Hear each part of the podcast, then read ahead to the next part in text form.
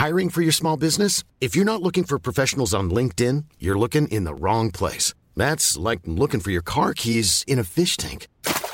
LinkedIn helps you hire professionals you can't find anywhere else, even those who aren't actively searching for a new job but might be open to the perfect role. In a given month, over 70% of LinkedIn users don't even visit other leading job sites. So start looking in the right place. With LinkedIn, you can hire professionals like a professional. Post your free job on linkedin.com slash people today. Eine gute Aufzugsfahrt ist ganz schön aufwendig. Mit Steady kannst du diesen Podcast aber finanziell unterstützen. Selbst ein kleiner monatlicher Beitrag hilft mir und dem Team dabei, den Podcast unabhängig zu produzieren und voranzubringen. Werde jetzt Supporterin und erhalte exklusiven Zugang zu neuen Folgen. Wenn du das möchtest, wirst du sogar namentlich hier im Podcast erwähnt. Alle Informationen findest du auf www.im-aufzug.de. Ein herzliches Dankeschön geht diese Woche an die großzügigen Unterstützerinnen und Unterstützer Pesche und Agnes. Wir schätzen eure Hilfe wirklich sehr. Und jetzt geht es los mit der brandneuen Folge. Eines steht fest. Aki Bosse ist nicht nur ein begabter Songwriter. Ich habe ihn bei unserer Aufzugsfahrt vor allem als sehr nahbaren und präsenten Menschen erlebt. Einer, der zurückfragt. In seinen Texten will er mittlerweile nicht mehr nur von Liebe, Vermissen und Glück erzählen. Er spürt die Verantwortung, Musik mit Message zu machen. Einen Song übers Aufzugsfahren könnte er aber sofort schreiben. Vielleicht machen wir das mal gemeinsam. Aki gibt mir eine imaginäre Roomtour durch seinen Nightliner-Bus und erzählt mir, was er für ein Kind war. Wir sprechen darüber, warum er 40 Pfeffersorten zu Hause hat, was er als Ausgleich zur Arbeit macht und warum seine Tochter talentierter ist als er. Und wir klären, wo RollstuhlfahrerInnen bei Konzerten am besten sitzen. Tür auf für Aki Bosse.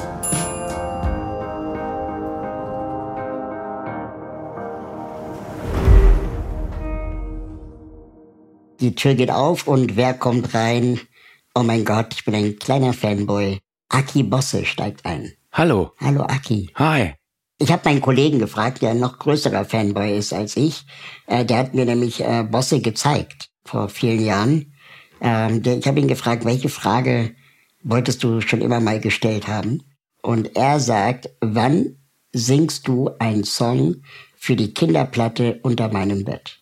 Hab ich da nicht sogar schon mal einen Song gesungen? Das weiß ich nicht. Doch, und zwar, ich habe da schon mal einen Song gesungen und zwar mit Francesco Wilking zusammen, der das ja auch, also der Mitorganisator ist Ja. ähm, oder Miterfinder. Und ich glaube, der Song heißt sowas wie Ich bin ein Hund, du bist eine Katze oder so. genau. Und ich glaube, mich zu erinnern, dass ich damals den Hund gesungen habe. Mm, Und der Hund ist in dem Falle eben so ein bisschen dusselig und schwerer von KP, aber natürlich sehr, sehr freudig, wenn es Leckerli gibt und so. Und die Katze checkt aber das ganze Ding aus. Genau. Ich würde aber jetzt, also um direkt auf die Frage einzugehen, ich glaube, ich mache da gerne mit und mache auch gerne mal einen Song alleine für die. Genau, das war damals eben mit Francesco. Was warst du denn für ein Kind früher? Ich war ähm, ein sehr, sehr aktives Kind. Das muss man sagen. Also ich bin ähm, sehr, sehr früh geboren, also viele Wochen zu früh. In, ich bin 1980 geboren, damals war das dann wirklich noch so Brutkasten und erstmal schauen, ob man so durchkommt. Und Mhm. ähm, als ich dann rausgekommen bin, also aus diesem Krankenhaus und aus diesem Kasten, haben alle, ähm, und da gibt's auch wirklich dann hier und da noch so Dia-Shows, die man sich angucken kann, haben alle schon gemerkt, dass da auf jeden Fall ganz schön viel Energie drin ist in dem kleinen Ding. Und mh, ich glaube, ich war ein ziemlich äh, freches, aber auch bewegungsfreudiges Kind. Also ich musste irgendwie immer Energie rauslassen. Das war, glaube ich, meine Kindheit. Genau, also liebe Grüße an meine Eltern oder meine Geschwister. Das ist wirklich immer noch Weihnachten auch so Thema, wenn man da so sitzt, wie, wie Wahnsinn das teilweise war. Ähm, wolltest du schon immer Musik machen? Ja, ja, also ganz, ganz früh. Ich habe irgendwie, ähm, ich glaube so mit acht oder neun war das, glaube ich, schon so mein allergrößter Traum. Mit 13 habe ich das dann so manifestiert, indem ich eben einfach dann wirklich auch viel Musik gemacht habe Mhm. und irgendwie auf alle anderen Sachen, also vor allen Dingen auf Schule und so, äh, wirklich keine Lust mehr hatte, weil ich Mhm. immer wusste, ich möchte das. Also ich möchte nur das. Und ich habe mich dann sehr, sehr früh gekümmert, dass ich irgendwie hinter der Bühne arbeite. Ich komme aus einem ziemlich kleinen Dorf bei Braunschweig und ich hatte aber das Glück, dass äh, jemand aus meinem Nachbardorf ziemlich erfolgreich war. äh, mit so einer Band, die damals Crossover-Musik gemacht hat, also so eine Mischung aus Hip-Hop und, und Gitarren. Und das war dann damals in Deutschland und in Europa total angesagt und naja, der hat mich dann einfach mit eingeladen. Also ich bin schon sehr, sehr früh mit 14 oder mit 13 das erste Mal Nightliner gefahren und habe irgendwie 97, 98, 99 bei Rock am Ring schon auf der großen Bühne stehen dürfen. Wow. Hab dann zwar eine Gitarre gestimmt, aber genau, also als Rage Against the Machine bei Rock am Ring gespielt hat, war die Band, mit der ich da war, die haben dann direkt vor denen gespielt.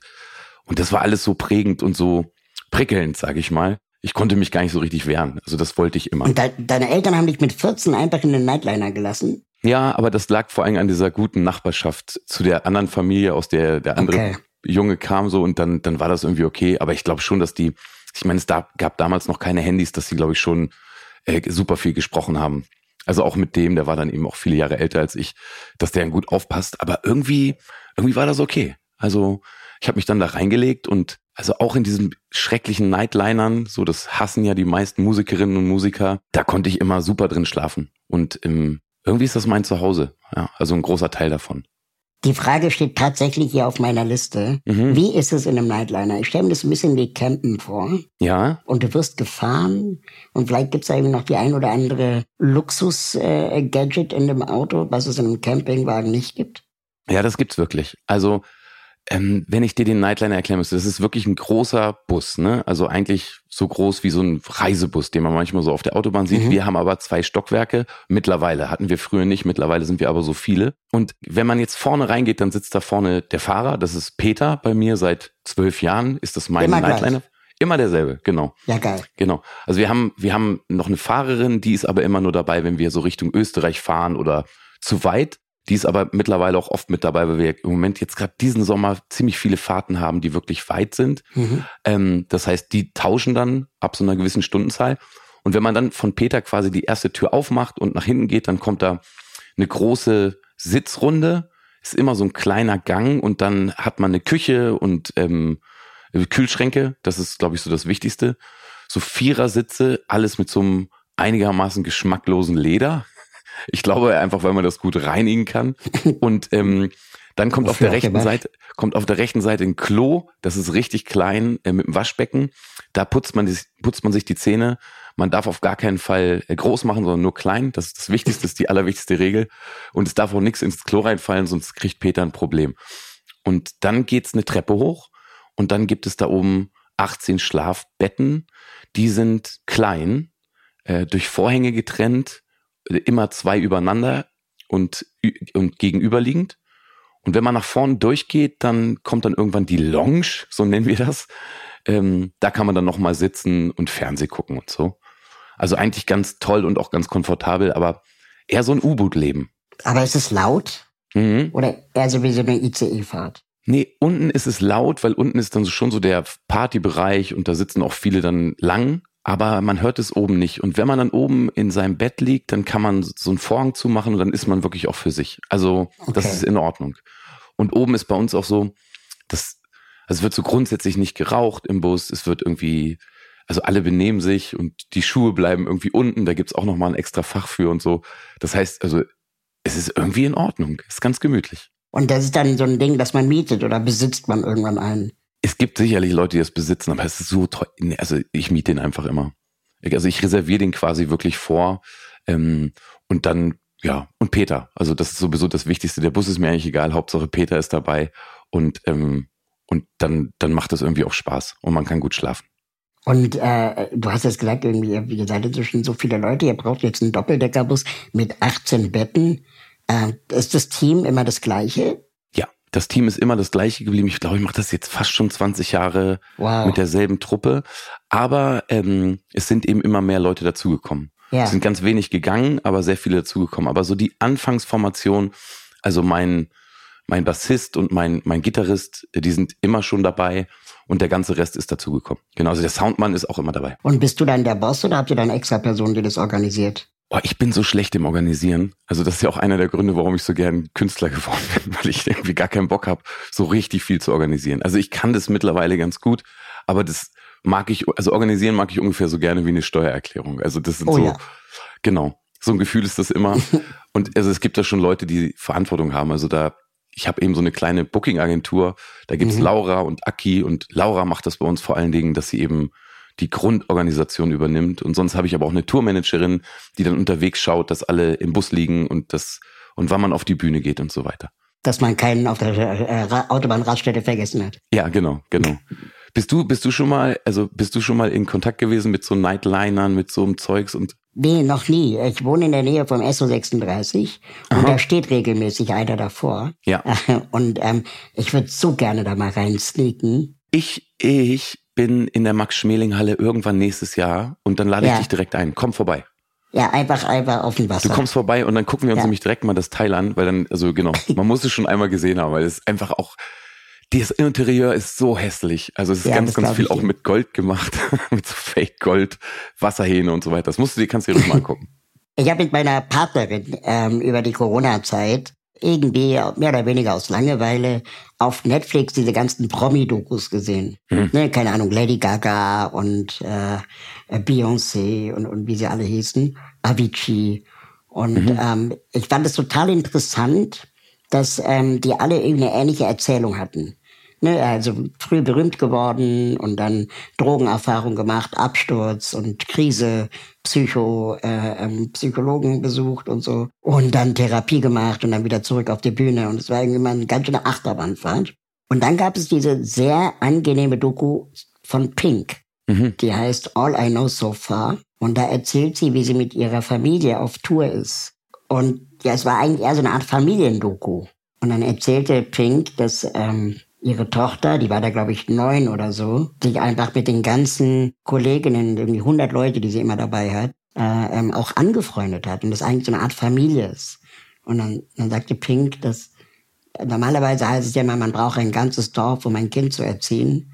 Und ich habe das Dorf immer dabei. Ja. Und das Dorf sind quasi Leute, die auch noch Profis in ihrem Bereich sind, also Tänzer, Choreografen, Musiker und so weiter, innen und ähm, dann natürlich das Kind auch von den Besten lernt. Ja, voll. Das fand ich, das hat mich echt berührt, ja. Ja, also ich habe ich hab auch, ich habe mal so diese so einen Film auf jeden Fall gesehen, so einen kleinen Ausschnitt, wo wo glaube ich ihre beiden Töchter auf der Bühne äh, Quatsch machen und sie gerade diesen großen Soundcheck hat. Und mhm. ähm, ja, ich fand es auch ganz bezaubernd. Also ich wir haben jetzt wieder ein Tourbaby dabei, mhm. weil natürlich bei uns in der Band wahnsinnig viel gezeugt wird. Also gerade so in den letzten Jahren sind da immer wieder Tourbabys dabei und wir sind mittlerweile echt schon so, ähm, wenn dann wieder eins kommt, freuen sich immer alle, weil man natürlich dann einfach da wieder jemand Neues dabei hat. Genau, und jetzt, also genau, meine, meine Sängerin hat jetzt gerade vor einem halben Jahr ein Baby bekommen und das ist wieder fest mit dabei. Und das ist jetzt schon so faszinierend, weil wir alle, also wirklich alle, ähm, ich sag mal so alle 35 komplett verliebt sind und geboundet haben. Und ähm, das mittlerweile so ist, dass wenn die bei mir zum Beispiel im Vorprogramm spielt, dass dann ähm, das Baby ja die Runde macht zwischen meinem Cellisten, meiner Tourmanagerin und allen anderen. Äh, genau, alle sind ja, so da. Bei meiner Tochter war es auch so, also da erzählt sie auch immer noch viel von, so als sie vier, fünf, sechs, sieben war und meine Frau sehr viel gearbeitet hat, hatte ich sie oft alleine mit, was immer auch gut funktioniert hat. Und dann, wenn, wenn wir alle drei zusammen Zeit verbringen wollen, dann sind wir eben auch zusammen auf Tour. Und dann passiert das eben so, ähm, dass man, dass man da irgendwie äh, in so einem familiären Rahmen mit all den Ups und Downs, die, die so eine Tour mit, mit sich bringen kann. Also ne, es gibt natürlich dann eben auch viele Krankheiten. Ähm, äh, es wird kalt, es ist zu heiß, es ist irgendwie, man schläft im Bus dann doch nicht so. Haben wir das auch immer so ganz gut hingekriegt. Und ich weiß, dass meine Tochter davon immer noch so zehrt dass die irgendwie, dass die das ja ganz, ganz oft so auspackt. Genau. Und jetzt am Wochenende fahren wir wieder los und sie kommt mit und ähm, alle freuen sich, weil mittlerweile ist sie riesengroß und sie hat jetzt die ganzen Leute auch schon länger nicht gesehen. Ja, wollte ich gerade fragen. Hat sie auch äh, musikalische Ambitionen? Ja, irgendwie ja, wenn ich ehrlich bin. Also irgendwie hat sie das wirklich. Sie hat das irgendwie anders, als ich das hatte, weil sie, glaube ich, wenn ich ganz ehrlich bin, sogar talentierter ist. Also ich musste immer ganz, ganz viel arbeiten und das habe ich auch mhm. immer noch das Gefühl, dass ich, dass bei mir ganz wenig über Talent kommt, sondern eher über, ich muss ganz, ganz viel machen, bis dann erstmal was passiert. Und bei ihr könnte es sein, dass sie das große Glück hat, dass ihr die Sachen mehr zufliegen, weil sie das einfach anders in sich trägt, als ich das gemacht habe. Oder als ich das habe. Und ich, ähm, ich drücke ihr da die Daumen. Also sie kann ja sowieso machen, was sie möchte. Gabst du, du hast dir das in die Wiege gelegt quasi? Na, ich glaube, ja, also in die Wiege ja wirklich, weil sie eben von vornherein natürlich auch in diesem, mhm. in diesem ganzen Ding da irgendwie natürlich ganz tief verwurzelt ist, ne? Weil das mache ich natürlich ganz, ganz viel. Und ähm, bei meiner Frau ist es so, dass die sehr viel geschauspielert hat, vor allen Dingen in der Türkei und sie dann auch mit war und ähm, genau, also sie mag irgendwie Schauspielern, Musik und Tanzen. Das sind so die Sachen. Und es hätte ja auch anders laufen können. Also ganz, ganz oft passiert dann auch bei solchen Verbindungen, bei so Künstlerverbindungen, der das absolute Gegenteil. Hätte es auch sein können, dass sie sagt, ich habe total Bock auf Bundeswehr. Man weiß es eben nicht. Oh Gott. Genau. Ja, man weiß es ja nicht. In einem Podcast äh, mit Matze Hilscheib, wo du, wo ihr letztes Jahr zurückgeblickt habt auf 2022 mit Judith Holofernes und Dijen Tekai, mhm. da hatte ich den Eindruck, dass du mit dir selber relativ streng bist. Also, dass du dann nach dem Konzert ja, nicht noch auf die Party gehst oder auch beim Abschlusskonzert dann ähm, nicht irgendwie noch, noch die große ähm, Feierei machst, sondern dann eher auch auf Alkohol verzichtest, weil du am nächsten Tag im Studio bist. Wo, wo kommt dieser Ehrgeiz her? Na, dieser Ehrgeiz, also der Ehrgeiz ist, glaube ich, eher Bock. Das muss man erstmal mhm. sagen. Also ich habe Lust auf, ich habe mehr Lust auf am nächsten Morgen im Studio sitzen, als abends mich zu besaufen. So, aber das war jetzt auch nochmal eine besondere Situation, weil das war eben auch Max Schmelinghalle, da wo du das nächste Mal hinkommst, wo, wo wir dann zusammen die, uns die Nightliner angucken. Yeah. Ich habe nach dem Gespräch auch nochmal nachgedacht und ich weiß nicht richtig, wie es bei dir ist. Ich bin am allerentspanntesten, wenn ich Sachen fertig gemacht habe. Also wenn da, wenn da nichts mehr übrig ist. Und mhm. in, in dem Moment und an dem Tag, als ich bei Matze war, war das eben so, da war das alles noch nicht fertig. Und ich rede jetzt gerade von meinem neunten Studioalbum. Das heißt, mhm. ich stehe dann abends in der Max-Schmeling-Halle und singe und die große Tour ist vorbei und alle liegen sich glücklich in den Armen. Und ich gehe einfach ähm, ins Bett, weil ich weiß, da ist aber noch so viel offen und ich möchte und ich habe Lust, dass das nicht mehr offen ist. Genau. Und wäre das aber zu gewesen, also das Album fertig geschrieben, fertig aufgenommen, hätte ich wahrscheinlich abends von allen am allermeisten getrunken und genau, hätte drei Tage durchgetanzt. Aber in dem Moment war das dann irgendwie nicht möglich. Und ich glaube, das ist dann, ja genau, das ist eins der Themen meines Lebens, wo ich immer gucken muss, wann kann ich loslassen, wann kann ich mich locker machen und wann kann ich auch mal genießen. Und ich merke jetzt aber zum Beispiel, ja, jetzt habe ich das, jetzt habe ich alles gesagt auf der Platte, was ich sagen wollte. Und jetzt genieße ich gerade. Also heute ist zum Beispiel so ein Tag, da, wenn heute die Max-Schmeling-Halle wäre, dann würde ich da tanzen gehen. Genau. Ähm, das ist doch ein total befreiendes Gefühl, oder? Wenn man, wenn man am Ende sagen kann, okay, äh, Tagewerk ist erledigt oder Monatswerk, äh, jetzt kann ich auch einfach mal fünf gerade sein lassen. Ja. Hast du sowas wie Langeweile? Ja, ich kann das ganz gut mittlerweile, Langeweile. Ich liebe es eigentlich, ähm, weil ich, glaube ich, gelernt habe, also das, das ist bei mir auch immer so dieses Energielevel, was ich da immer noch so habe, so aus meiner Kindheit, dass ich jahrelang das Gefühl hatte, wow, ich kann nicht still sitzen, ich kann mich gar nicht hinlegen oder mal irgendwas in Ruhe lesen, ich brauche da Bewegung oder irgendwas. Und das habe ich aber mittlerweile ganz gut hingekriegt, weil ich so weiß, wann ich so Adrenalin ausschütten muss und meine Gedanken auch mal loslassen muss und ähm, und genau, also dieser leere, leicht leere Zustand, da kann ich dann immer entspannen. Und da kann ich an so einem Tag wie heute auch sitzen und mich, wie gesagt, ich einfach total freuen auf so ein Gespräch mit dir, mhm. weil ja, heute ist in meinem Kopf irgendwie Sonntag. Das ist gut. Also eigentlich ja der schönste Tag im Kopf. Manchmal auf jeden Fall. Manchmal und, ja, das stimmt. Aber wie ist das bei dir? Ich bin nicht so viel auf Tour wie du und schon gar nicht im Nightliner. Aber ich merke schon, wie wenn ich unterwegs bin, Lesungen, Vorträge mache oder so, mhm. dann auch so meine Ansprüche steigen an Komfort. Also ich habe einfach keine Lust mehr auf Ibis Hotel, äh, weil das habe ich einfach zu lange, zu oft, zu viel gemacht. Und der Kaffee ist sehr schlecht. Aber ich lege zum Beispiel sehr viel Wert darauf, dass es dann am Ende ein gutes Essen gibt, mhm. nach dem Tagewerk und am nächsten Morgen ein gutes Frühstück. Und ich fühle mich eigentlich immer erst dann safe, wenn ich ähm, eine Tagesroutine einmal durch hatte. Also ah, von Schlafen bis Frühstück. Ja. Erst dann kann ich sagen, okay, hier fühle ich mich wohl. Aber mhm. wenn irgendwas offen ist, sowas wie Duschen oder Schlafen oder Frühstück, ähm, dann, dann bin ich total rastlos. Okay, das verstehe ich. Und ähm, darf ich fragen, also wie reist du, wenn du jetzt unterwegs bist? Ich reise grundsätzlich mit der Bahn. Mhm. Ähm, ich habe keinen Führerschein, kein Auto. Und äh, innerhalb Europas versuche ich es mit der Bahn zu lösen. Geht natürlich nicht immer. Äh, manchmal muss man dann fliegen, aber Mit einem Elektrorollstuhl im Flugzeug ist die Wahrscheinlichkeit, dass der Rollstuhl danach kaputt ist, leider zu groß. Und das ist doof, wenn du dann vor Ort aber einen Gig hast oder so. Klar. Ähm, da solltest du dann einen Rollstuhl haben können. Deswegen fahre ich ganz gerne mit der Bahn und da kann ich auch sehr gut arbeiten. Also ich habe dann neues Canceling-Kopfhörer auf und Internet und dann bin ich auch in so einem Tunnel und dann kannst du dann zwölf Stunden später aus dem Zug holen und ich hatte den, Tag, äh, den ganzen Tag gearbeitet und bin äh, relativ entspannt. Und wann arbeitest du nicht? Äh, Wochenenden. Das funktioniert auch ganz gut und nach 18 Uhr versuche ich auch weniger zu machen. Das Problem ist, ich bin ja Aktivist Mhm. und so Aktivistinnen haben in der Regel auch keinen Feierabend.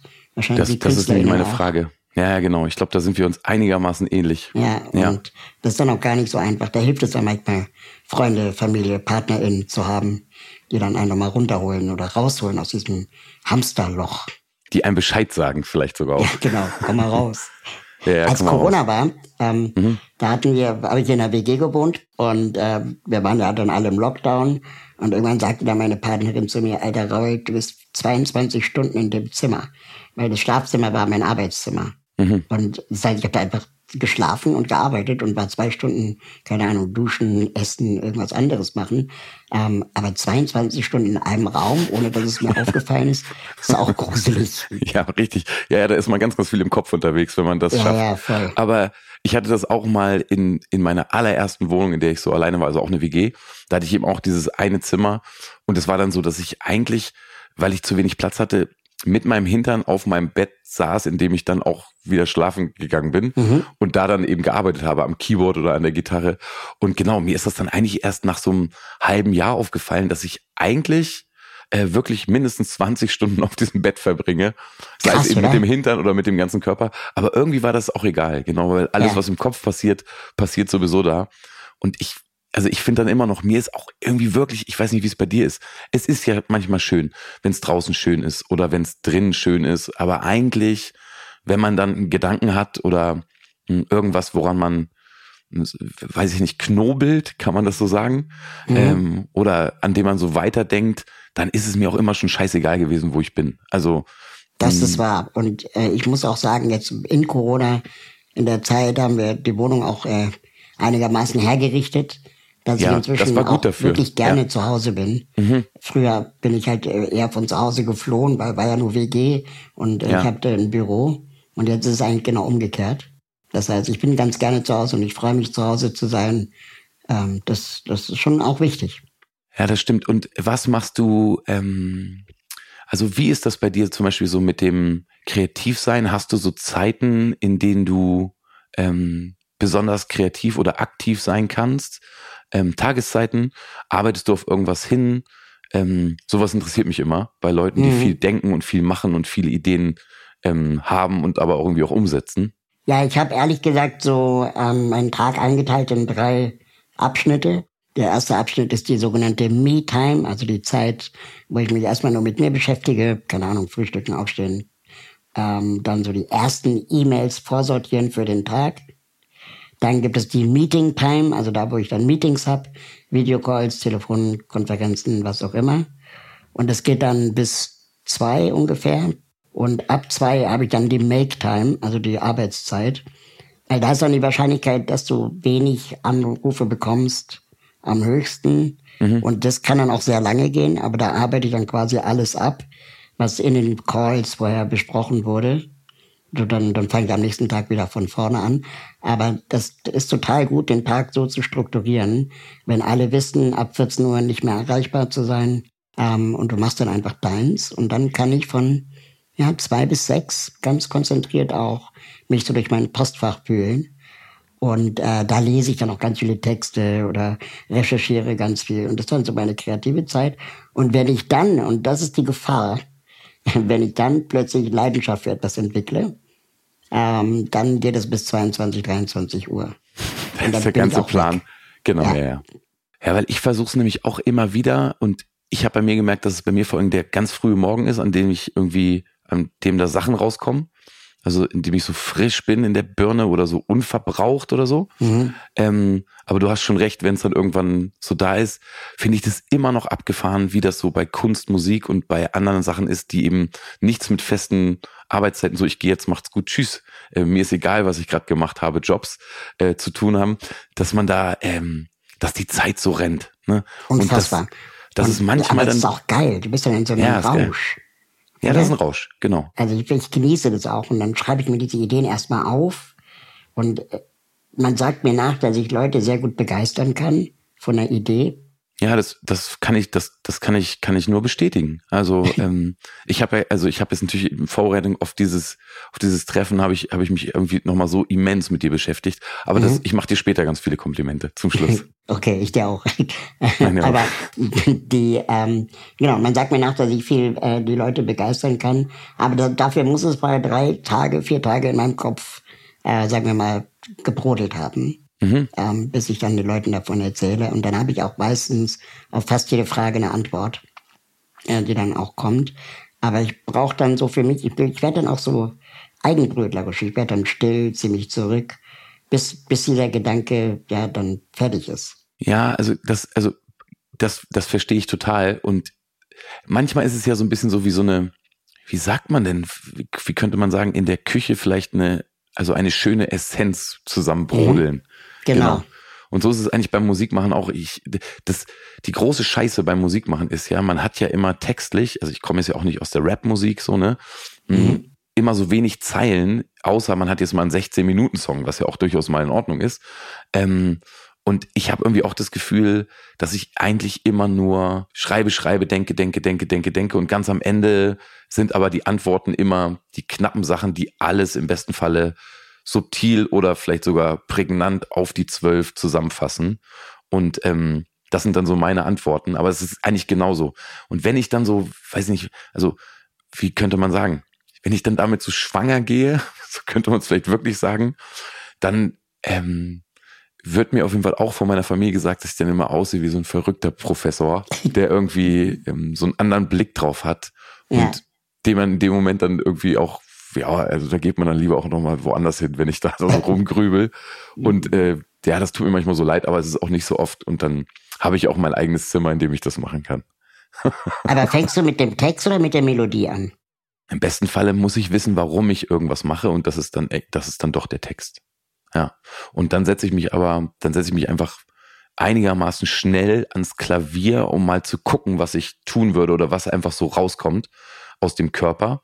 Und, ähm, und dann schreibe ich eigentlich ganz, ganz viel. Also sagen wir mal, ich würde jetzt ein, sagen wir doch mal, ich würde jetzt einen Text schreiben über den German Dream aus Mhm. der Sicht von, kann ich mir ja aussuchen, ähm, oder aus meiner Sicht, dann, dann würde ich wahrscheinlich erstmal 20 Seiten aufschreiben, recherchieren, mir Geschichten anschauen, gucken, was mich berührt, was, wo liegt die Wahrheit und ähm, äh, wo sind die Probleme und dann ähm, habe ich aber schon so ein bisschen die Melodie im Kopf, weil ich vielleicht den Refrain schon habe und dann schaue ich mal weiter. Ja, so ist das eigentlich immer. Wenn man äh, äh, Aki Axel Bosse recherchiert, dann fallen sehr oft Wörter wie eine der besten Songwriter Deutschlands, äh, Musik zwischen melancholisch und emotional positiv. Also das sind so Wörter, die mir immer wieder begegnet sind. Äh, könntest du aus dem Stegreif mehr oder weniger, also als Auftragsarbeit quasi, einen Song übers Aufzugsfahren schreiben? Ja, kann ich sofort. Oder muss das aus dir herauskommen? Nee, das, also ich könnte es sofort. Also ich könnte jetzt sofort mich ans Klavier setzen und könnte sofort, glaube ich, eine gute Melodie machen und dann würden wir wahrscheinlich irgendwas zusammen texten. Also ich würde dich da auch jetzt sofort mit in den Aufzug holen, weil da sind wir jetzt ja auch. Da bist du jetzt mit dabei. Also können wir gerne mal machen. Und ja, lassen das gerne mal machen, da hätte ich äh, richtig Lust drauf. Ich habe nämlich mal eine Radioreportage gehört mit Phil Collins. Mhm. Und ähm, Phil Collins ist es ja, also der ist ja auch, keine Ahnung, einmalig wahrscheinlich als, als Musiker. Und äh, der ist ja ähm, in dieser Sendung eingeladen gewesen und da sollten HörerInnen anrufen äh, und er sollte Tipps geben, wie man gute Songs schreibt. Mhm. Und dann sagte Phil Collins, also das ist jetzt vielleicht komisch, dass er das so sagt, aber immer dann, wenn du denkst, das kannst du nicht sagen, das ist zu krass, zu kitschig, dann musst du da weitermachen. Ähm, gerade bei seinen Liebessongs. Also immer dann, wenn man denkt, das tut weh, immer auf die Zwölf. Ja, also das, also bei Phil Collins ist es, glaube ich, so, dass der einen großen Vorteil hat, dass der natürlich im englischsprachigen Bereich unterwegs ist. Und ich finde das ganz, ganz oft ähm, in der deutschen Sprache wirklich schwierig. Mhm. Und trotzdem funktioniert das manchmal, ja. Aber ich glaube, so, das ist dann, das ist eine ganz, ganz große Kunst ähm, mit Kitsch und Plattitüden und eine Milliarde Mal gesagten Sachen irgendwas zu machen, was am Ende doch Tiefe hat und Bestand und mhm. vielleicht dann deshalb auch ehrlich ist. Aber ich halte das beim Texten eigentlich so, weil ich das manchmal auch habe. Also ich habe das jetzt, glaube ich, nicht allzu oft, aber wenn ich das habe und bei mir dann so ein Gefühl da ist, ja, ich würde es jetzt gern sagen, weil das ist die Wahrheit.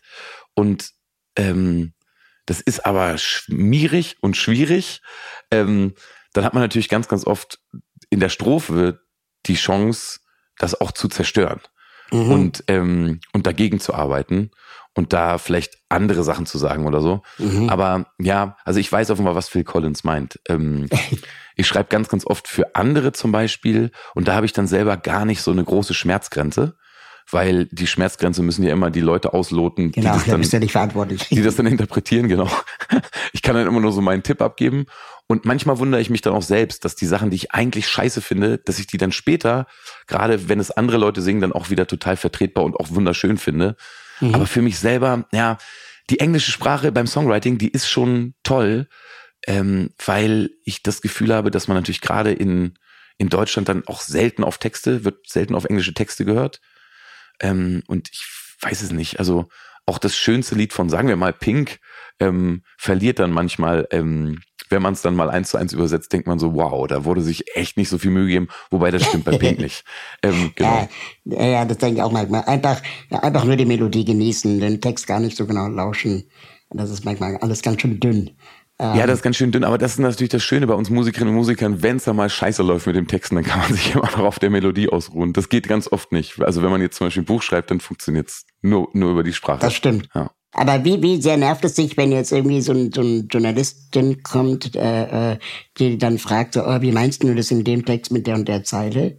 Äh, mhm. ähm, ähm, Herbert Grönemeyer ist ja immer total genervt. Er sagt dann, also wenn ich, wenn ich das erklären wollen würde, dann würde ich keine Songs schreiben. Ja, ja, verstehe ich. Aber ich mag das manchmal ganz gerne. Also ja, ja ähm, also ich habe ich hab da manchmal wirklich dann so lange Diskussionen, wobei ich auch oft angeschrieben werde von, also letztens hatte ich eine sehr, sehr lange Diskussion mit einer Lehrerin, die gerade einen Song von mir mit ihrer Schulklasse, also mit ihrer Musik-LK-Klasse ähm, analysiert hat und da ging es so um Songwriting und so super interessant und toll, also wie schön und wichtig. Ähm, und dann habe ich irgendwie auch Videos zugeschickt gekriegt und habe ich gemerkt, ey, wie gut ist das denn? Es sind vor allen Dingen fast nur Mädels, die das gerade machen. Mhm. Und das ist das, was wir gerade brauchen auf den Bühnen und an den Instrumenten und überall. Also wir brauchen einfach mehr, mehr junge Mädchen und Frauen, die einfach Chancen bekommen und die mhm. in diesem in diesem Beruf Fuß fassen. Und dann habe ich mich eben noch umso mehr ins Zeug gelegt und habe dann eben ähm, ja, bin mit der dann am Ende drei komplette Texte eins zu eins durchgegangen. Und da ist mir dann selber aufgefallen, dass Musik vor allen Dingen eine Interpretationssache ist. Also Voll. jede und jeder nimmt natürlich was anderes mit und versteht die Dinge anders. Und gerade wenn es manchmal so diffus gehalten ist wie bei meinen Texten, dann merke ich immer wieder, Wahnsinn, die Frage kommt super selten auf, weil die Leute sich sowieso immer selber sehen und ihr eigenes mhm. Leben. Die sehen ganz selten mich über das, sage ich mal, über das geflügte Feld laufen, sondern die sehen ja sich. Und ähm, genau, und deswegen gibt's da manchmal sicherlich Missverständnisse, aber ich freue mich eigentlich über Fragen. Also letztens hat mich eine gefragt, dein Lied Alles ist jetzt, also heißt es jetzt, wenn es gerade scheiße ist, dass alles scheiße ist? Was für eine gute Frage. Und äh, ja. genau, und dann habe ich ihm zurückgeschrieben, ja, das heißt das. Dann ist, wenn es gerade richtig scheiße ist, ist es gerade richtig scheiße. Ja, und äh, Grönemeyer hat ja einen Song, der heißt Bleibt alles anders. Mhm, genau. Ähm, und da ist er auch so, hä, was, was genau willst du mir sagen? Ja, aber Herbert, der, der, der ist ja sowieso der größte Kryptiker. Und ja, genau. Ähm, äh, genau, kein Wunder, dass der genervt ist, wenn jemand nachfragt. Wie soll man das erklären? Aber wenn jetzt deine Songs in der Schule diskutiert werden mhm. oder meine, meine Texte in irgendwelchen Hochschulen diskutiert werden als, ähm, ja, Inklusionsaktivist Krauthausen hat das und das gesagt und jetzt gehen wir das mal alle durch, dann denke ich manchmal so, ah, ich habe das ja nicht studiert, Ich habe mhm. das nicht gelernt. Ich finde das jetzt auch ein bisschen, also verantwortungslos, jetzt einfach alle Raue Krauthausen lesen zu lassen, weil ich habe die Weisheit ja auch nicht mit Löffeln gefressen. Ähm, und das, ich könnte auch daneben liegen. Mhm. Dass ich dann manchmal denke, die, vielleicht machen sich die Leute das auch zu einfach, wenn sie dann einfach ja, jemanden nehmen, der einigermaßen leicht googelbar ist oder bekannt, äh, anstatt zu gucken, hat der, was der Krauthausen oder Aki-Bosse da sagen, überhaupt ist es künstlerisch gehaltvoll oder inhaltlich gehaltvoll. Ja. Bei dir würde ich jetzt kein, kein Fragezeichen dran setzen, aber. Na, ich bei dir aber auch weiß. nicht, aber, aber, aber meine Frage an dich wäre ja, also wie, also wie gehst du damit um und ähm, das ist ja dann so, also so dieser berühmte Kopf, den man aus dem Fenster raushält und dann mhm. wird es eben manchmal auch windig und so weiter. Also wie ist das für dich so Kritik, ähm, Nachfragen? Ähm, also bist, bist, bist du davon dolle betroffen oder hält es sich eigentlich in Grenzen? Ähm, und wie gehst du damit um? Also ich unterscheide da inzwischen. Wenn es Kritik ist von Menschen, die jetzt vielleicht keine Behinderungserfahrung haben, dann nehme ich die Kritik erstmal anders ähm, ernst, als wenn Menschen mit Behinderung mich kritisieren. Aber weil ich dann denke, okay, gerade bei nicht behinderten Menschen muss man schon auch gucken, wie viel Wissen haben die eigentlich schon zum Thema, wenn jemand eine Behinderung hat, kann man davon ausgehen, dass sie da schon mehr Erfahrung mit haben. Mhm. Und dann nehme ich die Kritik von null auf erstmal ernster. Es gilt natürlich auch nicht immer, aber meistens ist das so.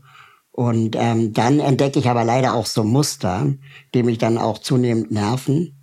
Also ein Muster ist zum Beispiel, dass ähm, anscheinend an Hochschulen ähm, den Studierenden gesagt wird, ihr müsst unbedingt bei eurer, keine Ahnung, Ausbildung zur Heilerziehungspflege oder so, unbedingt mit behinderten Menschen reden. Und dann fällt den Studierenden oft nichts anderes ein, als mir eine Mail zu schreiben. Und die Fragen sind halt immer die gleichen. Mhm. Und dann soll ich immer für eine Hausarbeit, Bachelorarbeit oder so ein Interview geben. Und die Fragen sind auch immer gleich.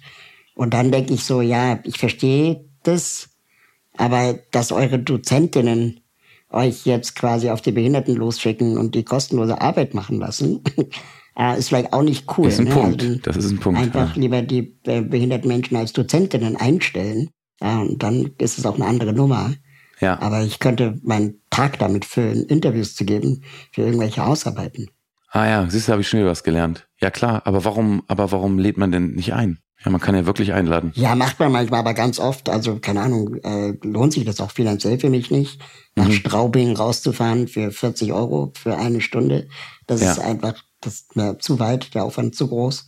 Mhm. Ähm, und remote wollen die da nicht oder können die technisch oft gar nicht. Ja. Und dann ist es auch, ja, manchmal vom, vom Timing her nicht so einfach während der Semesterzeit und ich bin aber gerade woanders. Ist nicht so einfach. Ah, verstehe. Aber ich habe es jahrelang gemacht und ich mache das auch immer noch oft. Aber manchmal ist es einfach zu viel. Ja, aber das zu viel, also ähm, genau, du bist Aktivist. Ich kenne so viele Leute, die in dem Bereich tätig sind. Und ähm, das Wort zu viel höre ich sowieso ähm, im Moment von ganz, ganz vielen. Aber eigentlich, also wenn jemand aktivistisch ist, dann kommt auch ganz, ganz oft das Wort zu viel, klar. Weil ähm, ja, ja, du musst dann richtig herhalten für alle. genau, du bist ja irgendwie, genau. Du könntest dich wahrscheinlich. Du musst wahrscheinlich alle Antworten haben. Du, genau, du musst aber auch nochmal irgendwann mal schlafen. Und du hast ja auch eine Frau. Aber gibt es bei dir auch zu viel Musik? Ach klar, natürlich. Also ich, ach weißt du, mein Beruf, der ist so, mh, hm, ich merke das jetzt gerade, ne? Also jetzt kommt da wieder so eine Ruhe rein. Und bei mir mhm. sind das so, ich habe zwei Bereiche. Ich habe einmal das Innen und einmal das Außen.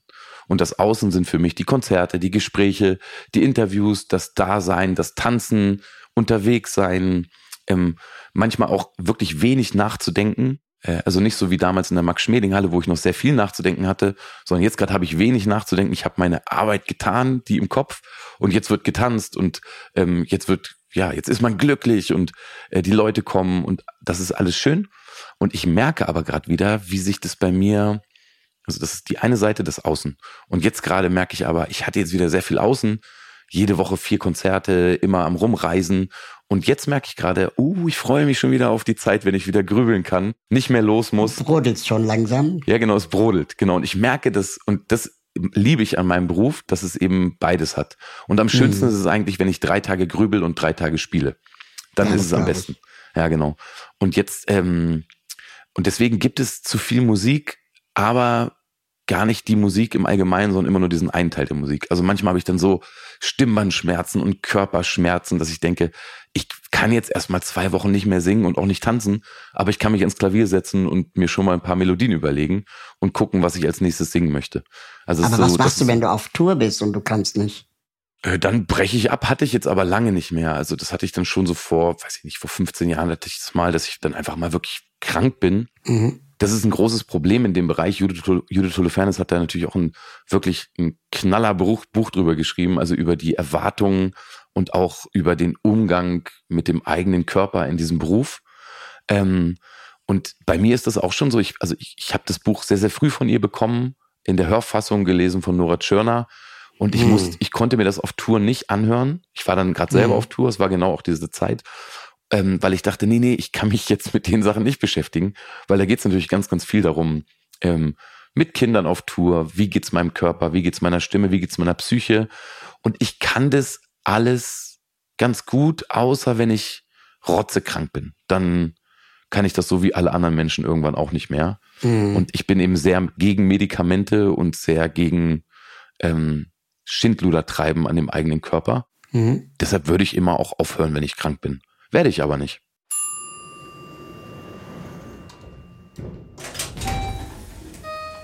Gleich geht's weiter.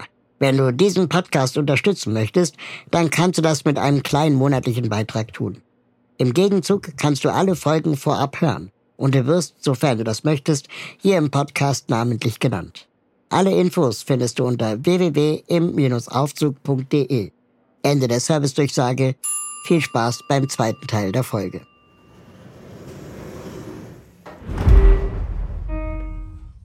Das heißt, Judith Holofernes war für dich äh, oder ist für dich äh, ähm, eine Person, die äh, dich begleitet, inspiriert? Total. Gibt es auch andere Menschen, ähm, die einen guten Einfluss auf dich haben? Ja, also ich, aber ich muss schon mal jetzt ganz kurz nochmal, ich weiß, du warst ja auch bei Judith, ihr habt auch gesprochen. Mhm. Ne? Ähm, genau. Wir sind witzigerweise Nachbarn. Ah ja, genau. Mehr oder weniger. Wir wohnen in, äh, in, in der Nähe zumindest. Und manchmal treffen Hiring for your small business? If you're not looking for professionals on LinkedIn, you're looking in the wrong place. That's like looking for your car keys in a fish tank. LinkedIn helps you hire professionals you can't find anywhere else, even those who aren't actively searching for a new job but might be open to the perfect role. In a given month, over 70% of LinkedIn users don't even visit other leading job sites. So start looking in the right place. With LinkedIn, you can hire professionals like a professional. Post your free job on linkedin.com slash people today. Bei uns, äh, zufällig. Und dann haben wir uns dann irgendwann dazu verabredet. Da hinten in der Hasenecke, ne? Ja, genau. Irgendwo da hinten. Also Judith hat offenbar sehr, sehr viel ähm, für mich getan, finde ich. Ich habe auch schon mal so, also die einzige Person in meinem ganzen Leben, die ich mal angerufen habe, als ich wirklich Textschwierigkeiten hatte, mit mhm. so zwei Songs war Judith Holofernes und das wurde dann, und sonst lasse ich eben auch einfach niemanden ran an das, was ich mache. Mhm. Und das ist dann schon so ganz, also ganz, ganz besonders. Und ich, ähm, ich finde sie einfach wahnsinnig toll. Also nach wie vor, nach all den Jahren, ähm, äh, und jetzt auch gerade ihr Buch und ähm, die Zeit nach der Zeit und das, die ist einfach toll. Und im ansonsten, ach, ich weiß nicht, also ich, wen ich gerade sehr inspirierend finde, ist Nora Tschirner, weil ich sie einfach so mutig finde. Hm. Ähm, auch schon lange dabei, ne? Ja, Auch lange mutig am mhm. sein. Ja, ja, richtig mutig, genau. Und ähm, sonst musikalisch ist es bei mir immer so, da drehen sich das dreht sich die ganze Zeit. Ich glaube, angefangen mit Musik habe ich wegen The Police und nicht wegen Sting, sondern wegen Stuart Copeland. Mhm. Und Stuart Copeland ist auch so jemand, bei Sting weiß ich immer nicht, so den sehe ich irgendwie mit so verschiedenen Augen. Also einmal dieses Auge, weil ich weiß, das ist irgendwie der Typ, warum ich, glaube ich, angefangen habe. Und sonst weiß ich aber auch nicht, ob ich das jetzt alles immer so toll finde. Mhm. Stuart Copeland ist der Schlagzeuger von, The, von The Police und ich schaue mittlerweile auch immer so auf Leute, wie die so altern und mhm. wie die noch so brennen für so Dinge. Und da finde ich, weiß ich nicht, Stuart Copeland toll, ich finde irgendwie Tom Tick war toll. Ähm, genau, ja, solche Leute inspirieren mich einfach. Neben der Musik und der Familie, was macht dich als Menschen aus? Mm, ich glaube, dass ich, ach man, man kann immer so schlecht über sich selbst sprechen. Ich weiß offenbar von meinen, von den Leuten, die mich mögen, dass ich, dass ich da bin, Mhm. Also den Eindruck machst du auf jeden Fall. Genau, also ich bin du bist da. präsent, immer. Genau, ja. ich bin da. Ich ähm, ich bin, glaube ich, treu, ich bin ehrlich, ich bin loyal. das, das, das Wort habe ich auch noch nie so richtig verstanden, aber ich, ähm, ich glaube, ich bin ein guter Freund. Mhm. Ja, ich glaube, ich bin ein guter Freund für meine Freundinnen und Freunde. Und ansonsten bin ich wirklich interessiert. Mhm. Ich habe Interesse auch daran zu lernen und ich mag Menschen und ich möchte Menschen kennenlernen, egal welche Randgruppe, egal wo jemand herkommt. Ich bin interessiert, also gerade und ich bin, glaube ich, kommunikativ. Ich habe, glaube ich, schon ganz schön viel gesehen. Ah, okay, das reicht jetzt aber auch. Also es soll jetzt gar kein Lobhudeler sein, aber das ist das, was ich jetzt so selber sagen würde. Ansonsten gibt's auch ganz viel Scheiße bei mir, ne? Ich bin super ungeduldig. Ich oh, bin ja, oh, schrecklich genervt, wenn Sachen nicht funktionieren. Mhm. Ich, ähm, ich bin unberechenbar, weil ich mich manchmal zurückziehe und manchmal viel zu viel da bin. Ähm, ich bin harmoniesüchtig. Ähm, oh, ja ja, und so weiter. Also da kann ich jetzt auch genauso lang erzählen. Mache ich jetzt aber nicht. Ich will mich natürlich von, von meiner guten Seite zeigen. und bei dir so? Ähm, also ga, ganz ähnlich. Ähm, ich weiß nicht, ob ich so präsent bin wie du, aber ich bin auf jeden Fall auch sehr ungeduldig. Ähm, habe auch wechselhafte Launen. Ich versuche in den letzten Jahren zu verstehen, wann welche Laune kommt, weil ich mich schon auch zunehmend dabei beobachte, dass irgendwie die, dieses, keine Ahnung, dieser, dieser Drache in mir, mhm. äh, den zu bändigen. Mhm. Und wie sich dann innerhalb von 30 Minuten meine Stimmung komplett drehen kann. Und äh, ich versuche diesen Drachen irgendwie zu, zu, zu beherrschen. Und äh, das genieße ich dann auch, wenn ich dann mal hinkriege ja. und denke, ach krass, das war nur diese eine Sache, die dich genervt hat. So ein, also das Wort hangry zum Beispiel, ne? Ich, mhm. Also ich kann auch richtig hangry sein. Ja. Und ich kriege das dann aber erst zu spät mit dass ich eigentlich nur Hunger hatte. Finde ich genial. Ganz, ganz, ganz, ganz, da ist die Stimmung ganz, ganz schnell gekippt, ja, weil, du einfach nur, weil du einfach nur richtig hungrig warst. Ja. Aber, und schaffst du das, also, wie sehr ist dein Umfeld davon betroffen, also deine engsten Leute, kriegen die das dann auch richtig ab? Oder, oder schaffst du das, dich zumindest so im Zaum zu halten, dass du den, dass du den Scheiß nur selber mit dir ausmachst? Also erst ziehe ich mich zurück und das merkt mhm. dann meine Partnerin. Ja. Die fragt dann, was los ist und manchmal dauert es eine Weile, bis ich dafür selber Worte finde. Aber dann schafft ihr das sehr gut irgendwie äh, mit mir zusammen diesen Drachen zu suchen und zu bändigen. Und meistens ist es ja Lieferando. Genau.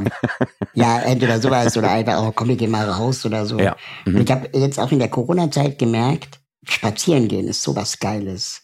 Einfach mal raus und nichts machen, einfach nur drei Stunden durch die Stadt rollen. Ähm, das ist so cool, da neue Eindrücke zu kriegen, den Wind an der Haut spüren, wenn es nicht regnet. Ähm, und Leute beobachten. Ich beobachte unglaublich gerne Leute, was dann auch manchmal ein bisschen gruselig ist. Aber äh, so einfach sich hinsetzen und im Park und Leute angucken oder das Geschehen beobachten, das hilft mir, um runterzukommen.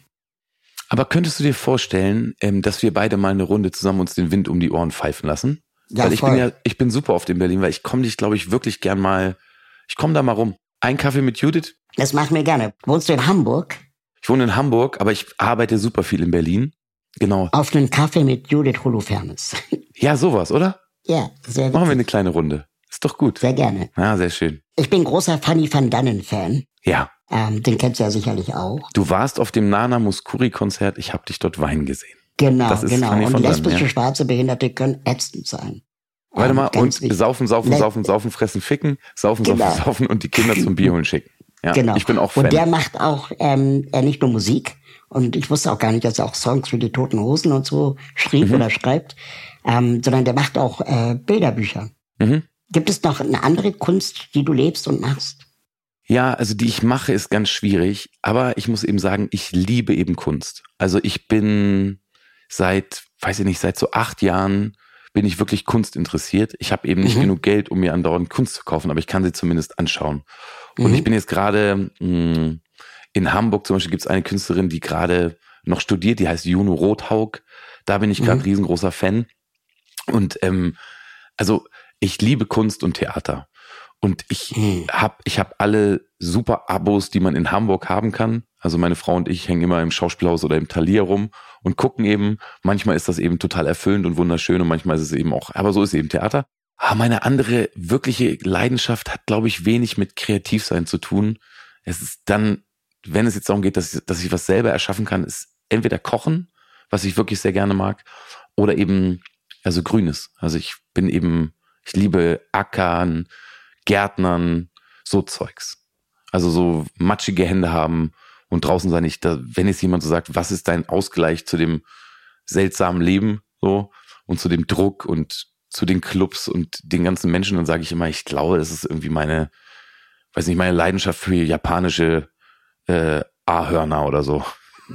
Äh, das fand ich total spannend. Äh, du hast im Podcast äh, Toast Hawaii gestanden. Ah, mit Bettina, dass, ja. Genau, dass äh, Sushi nicht so deins ist. Nee, ich kann Konsistenzprobleme.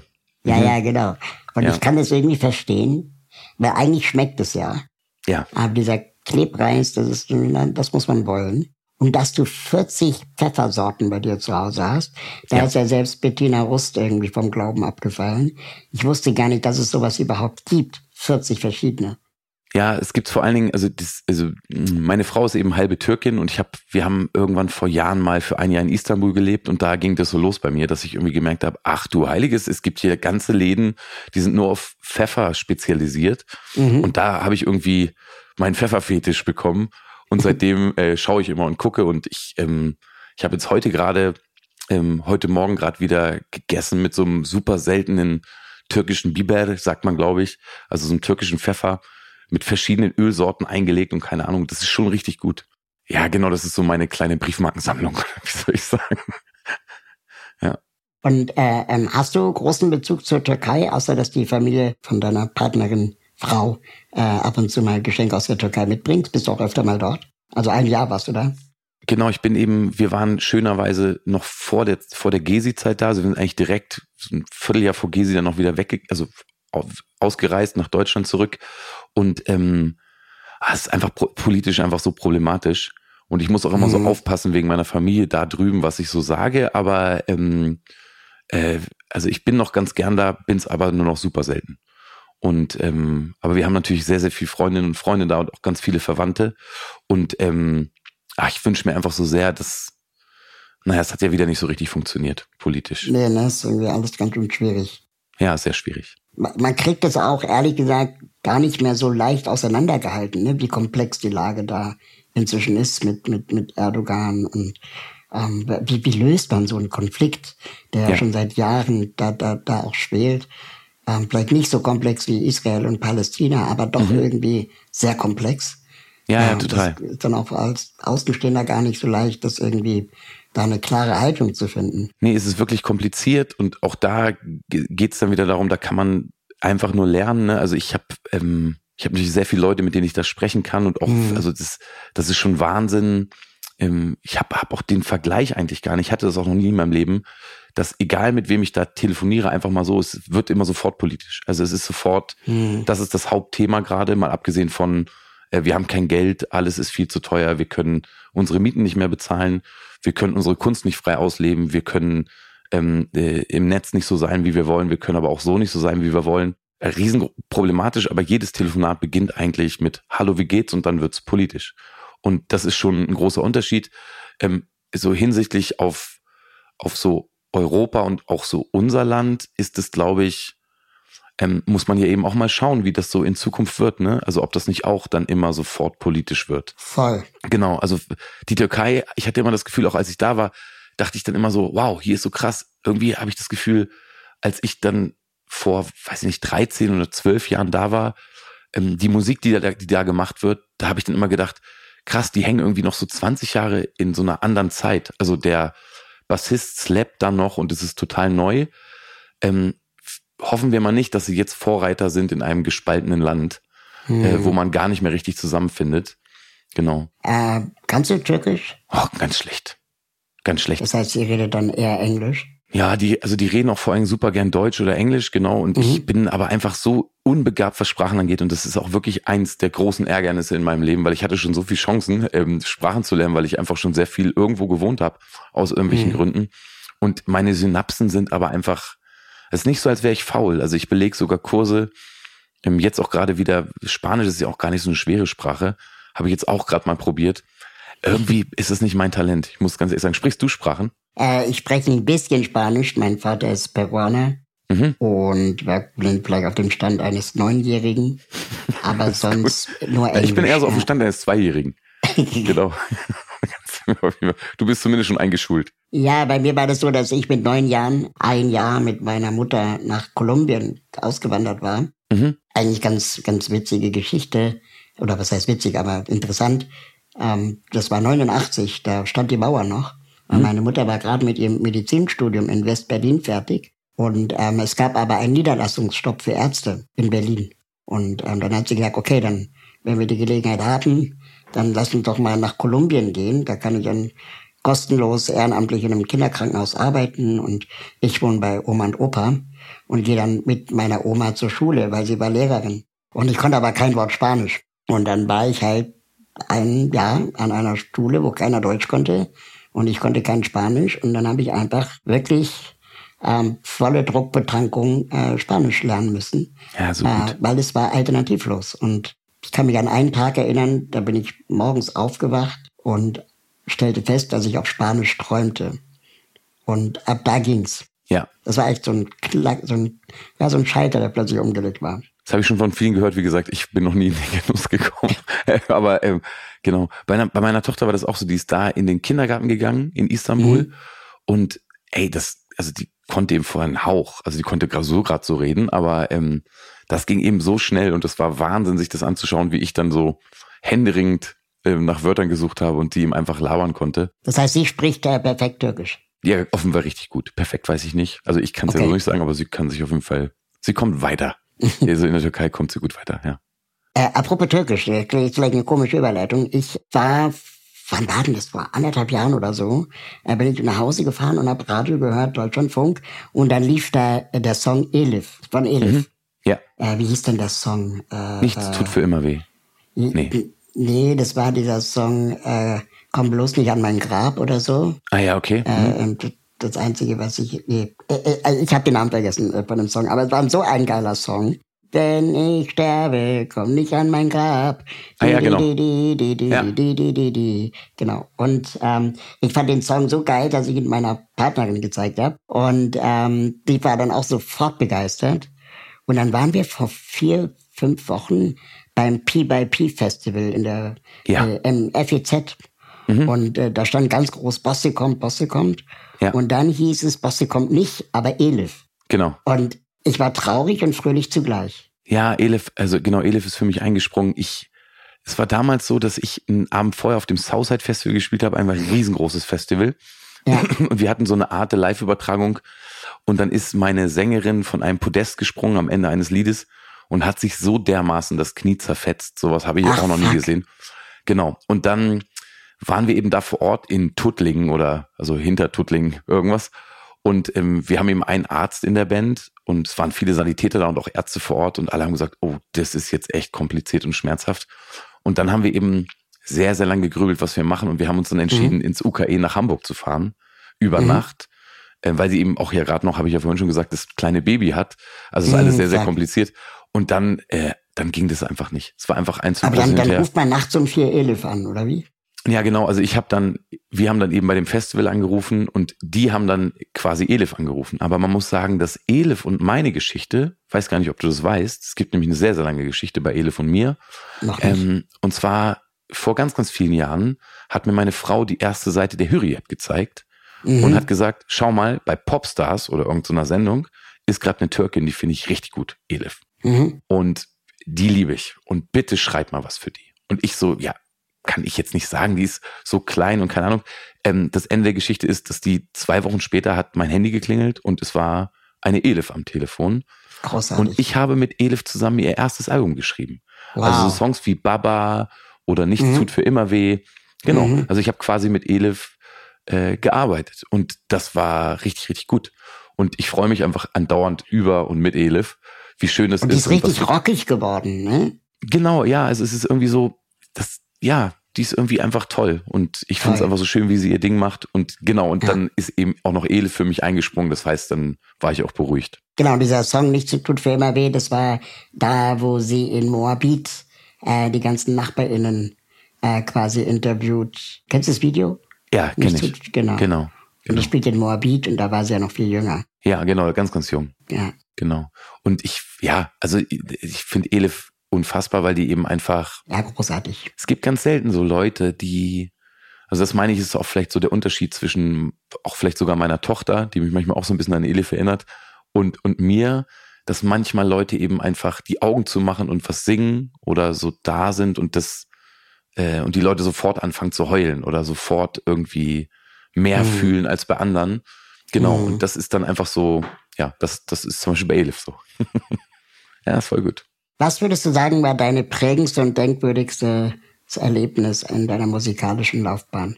Meine prägendsten und denkwürdigsten Sachen waren eigentlich immer Dinge, die mit Scheitern zu tun haben. Mhm. Ja, also nach wie vor. Ich, ähm, also immer dann, wenn ich besonders an irgendwas besonders geglaubt habe und es hat nicht funktioniert, das war immer prägend.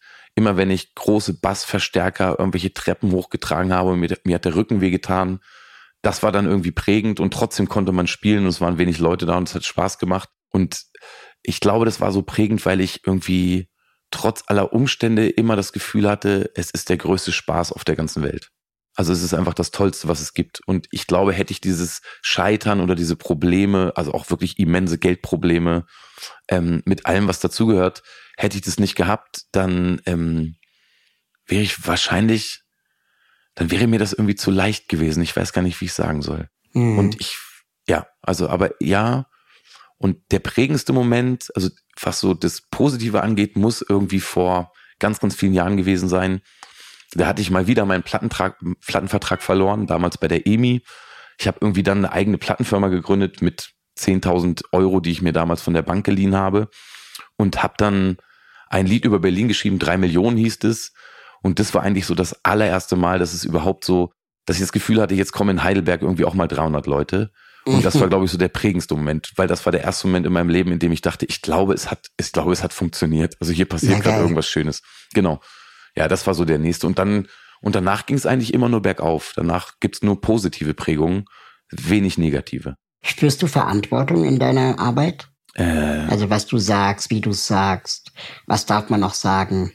Ja, also genau, also ich nehme jetzt erstmal das, was darf man noch sagen, nehme ich jetzt erstmal was für, für das, für, für die erste Antwort vielleicht erstmal raus, weil ich, mhm. weil das ist sowieso, also das ist ein riesengroßer Teil natürlich meiner Arbeit, zu schauen, was darf man sagen. Ähm, das hat auch wieder viel mit Lernen zu tun, also wie gut, mhm. wie gut, dass das Lernen nicht aufhört. Aber noch wichtiger ist ja das, was man sagt und ähm, was das mit den Leuten macht das ist das, was ich eigentlich super oft vergesse. Also gerade wenn ich mich wieder so zurückziehe und in meinem stillen Kämmerlein sitze und ganz oft auch denke, scheiße, Alter, es reicht einfach nicht. Also das ist mhm. einfach, das, das bringt nichts, das geht nicht mehr, du kannst es einfach nicht und so weiter. Also diese ganzen Zweifel, die man hat, das ist dann für mich. Syndrom.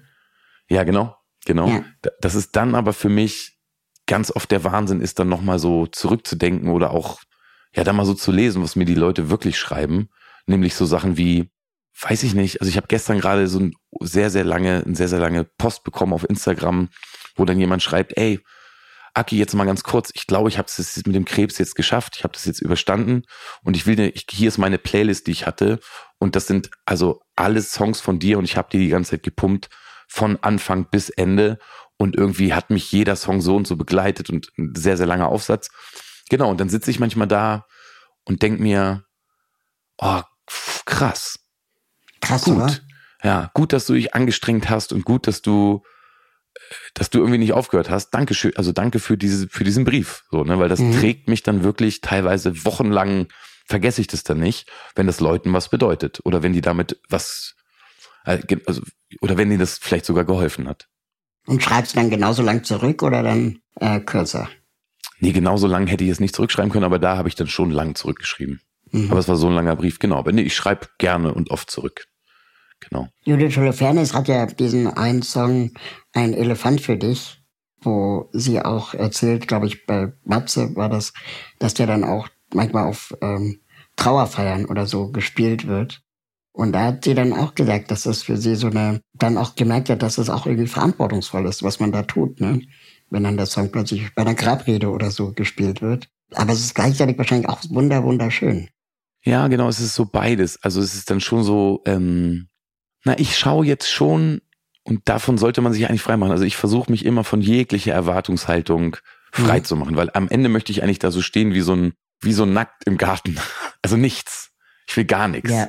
So, ne? Ich will Ja, so einfach ein leeres nur, Blatt. genau, ich will einfach nur irgendwie geerdet sein und dann will ich da irgendwie, das will ich, dass da was rauskommt, so, ne? Ähm, Und ähm, diese ganzen, diese ganzen Sachen dann abzuschalten, auf der einen Seite eben, hey, wie finden das die und die, was ist das und das?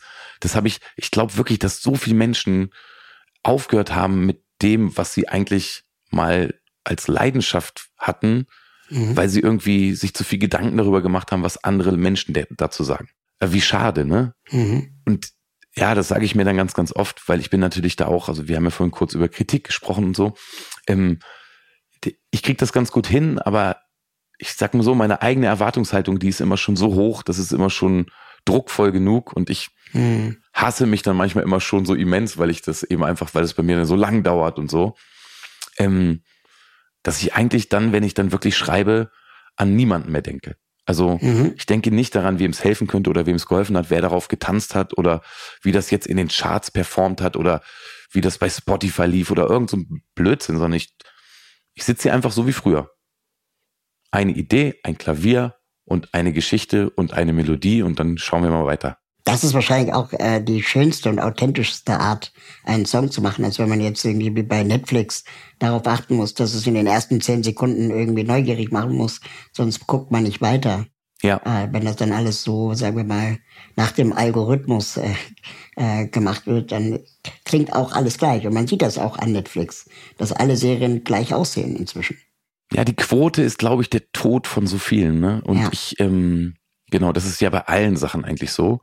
Äh, und der Algorithmus, ähm, der ist ja fast sogar noch das, was die, also das ist nochmal eine Verdreifachung der Quote oder so. Mhm. Äh, und trotzdem habe ich natürlich dann, also, weißt du, die, ich mache das jetzt schon so viele Jahre, ne? Und ich finde das irgendwie auch im Moment alles auch so ganz sexy, weil das dann irgendwie auch wieder so neue Herausforderungen sind. Ähm, ich glaube nur, dass man eben diese schnelle, prasselnde Zeit mit dem vielen Geswipe und einer Aufmerksamkeitsspanne wie so ein Eichhörnchen oder so, ähm, ähm, ja, das ist eben einfach so, aber ich glaube trotzdem dran, dass ein, dass ein gutes Gefühl, ein guter Gedanke, ähm, dass der Zeit braucht und den dann, also irgendwas, was man sich wirklich mit Mühe ausgedacht hat, dann später in diese schnelle Welt zu werfen, ähm, das ist dann für mich okay. Ich glaube, man darf Mhm. sich eben nur nicht bumsen lassen von dem Ganzen und selber dann eben so schnell sein und das bedienen wollen. Und äh, genau, sondern ich glaube, das, was wir machen, braucht irgendwie Ruhe und Zeit und später dann richtig Power auch. Und die Power kommt, glaube ich, auch immer nur aus der Ruhe. Und, ähm, und das ganze Geprassel passi passiert dann später. Also ich rede im Moment ja nur über Algorithmen und über wie performt das und wer klickt das, welche Altersgruppen und und am Ende stehe ich aber jedes Wochenende da und da kommen dann echt super tolle Leute auf meine Konzerte. Und ähm, das ist dann so die Real World und der Rest ist eben so die Algorithmuswelt. Mhm. Aber es ändert nichts an meiner Grundarbeit. Ich sitze hier und ich muss eine Idee haben, sonst, ist, sonst wird das alles nichts. Das finde ich irgendwie schön zu hören. Ja, wir, wir haben gerade über äh, politische Verantwortung vielleicht auch gesprochen oder Verantwortung allgemein. Und jetzt haben wir ja nicht nur, keine Ahnung, die Klimakrise, die hart kickt, sondern jetzt haben wir auch ganz fiesen Rechtsruck in diesem Land. Mhm. Und äh, ich habe ehrlich gesagt das Gefühl, dass so künstlerisch, außer vielleicht Danger Dan oder so und vielleicht Grönemeyer, sich relativ wenig Leute dazu aktuell politisch positionieren. Und ich habe mich gefragt, ob das, ob das, also ist das Angst oder ist das einfach mein falscher Blick auf die Sache? Könntest du dir vorstellen, einen Song gegen Nazis oder für die Linken zu schreiben? Ja, also ich, ähm, ich versuche das offenbar in den letzten Jahren. Ne? Also ich habe so auf der letzten Platte, auf dieser gibt's auch wieder zwei, die ist natürlich noch nicht draußen. Auf der letzten Platte hatte ich einen Song, Das Paradies, der schon sehr, sehr, also gesellschaftlich zumindest ist. Und sonst habe ich natürlich immer die Chance, mich zu positionieren. Ne? Also ich habe jetzt gerade vor einem Monat bei Laut gegen Nazis in Cottbus Mhm. gespielt, zusammen Mhm. mit Deichkind, äh, wo ich gerade immer noch am Anzeigen schalten bin, weil ich einfach, also das ist mittlerweile wirklich heftig. Ne? Also ich habe ich hab einfach ein Reel gepostet, wo ich eben tanze bei Laut gegen Nazis. Mhm. Und es ist, ähm, es sind irgendwie, ich weiß gar nicht, wie viel Mal das Ding geteilt wurde und wie viele so Bots aber auch dann sofort drauf springen. Unfassbar, oder? Und wie krass diese Szene, also diese ganz rechts außen Bot, aber vielleicht auch teilweise mal ein ganz normaler, also ein, ein re realer Mensch, äh, was da für Sachen passieren und was da geschrieben wird.